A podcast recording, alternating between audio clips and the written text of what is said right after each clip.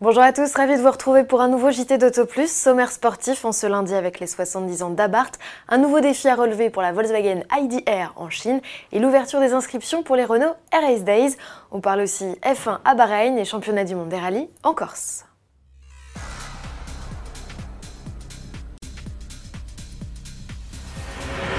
Le 31 mars 1949, Carlo Abarth, féru de moto à la base, fonde sa marque avec le pilote Guido Scagliarini. Son credo, proposer des kits afin d'améliorer les performances de voitures de série. Leur premier véhicule, une 204A basée sur une Fiat 1100, ne tardera pas à les faire connaître. Tadzio Nuvolari leur offre leur première victoire en avril 1950. Les succès s'enchaînent ensuite avec dès 1956 un record d'endurance et de vitesse pour une Fiat Abarth 750. En 1958, Abarth s'attaque à la Fiat 500. Le partenariat entre les deux marques s'intensifie, s'ensuit un palmarès impressionnant comptant pas moins de 10 records du monde et plus de 10 000 victoires sur circuit. Racheté par Fiat en 1971, Abarth s'illustre en championnat du monde des rallyes dans les années 70 avant de sombrer dans l'oubli.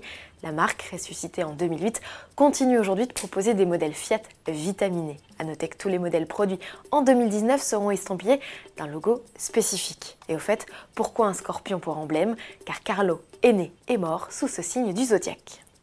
Nouveau défi en vue pour Romain Dumas et la Volkswagen IDR, le pilote alésien qui doit prochainement s'attaquer à l'exigeant Nürburgring au volant de son bolide 100% électrique de 680 chevaux, prévoit également de gravir le mont Tianmen en Chine.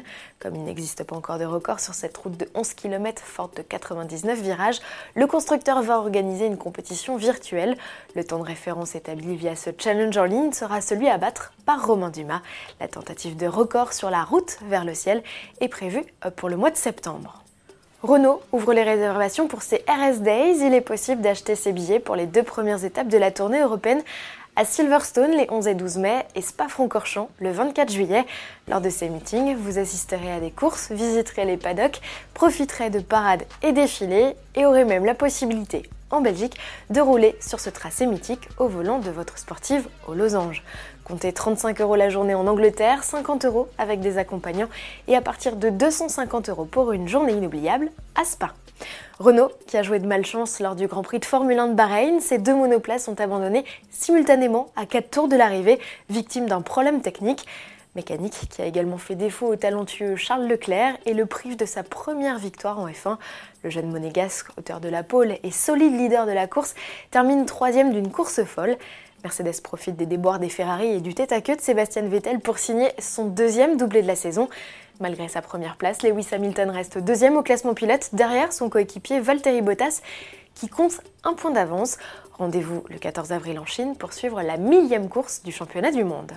En Corse, Thierry Neuville s'impose sur sa Hyundai 20 WRC.